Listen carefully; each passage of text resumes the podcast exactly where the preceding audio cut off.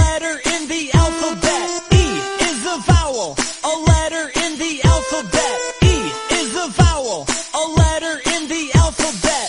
Eh, eh, eh, eh, eh, eh, eh, eh, eh, eh, eh, eh, eh,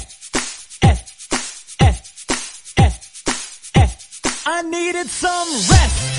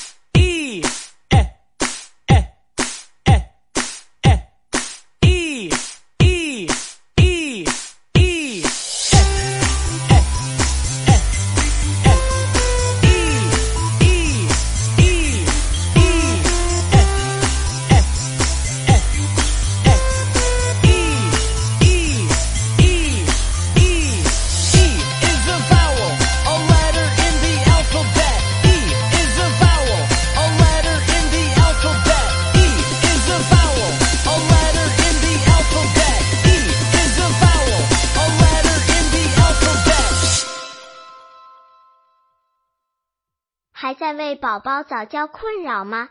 关注公众号早教学堂获取在家早教课程让宝宝在家就能科学做早教。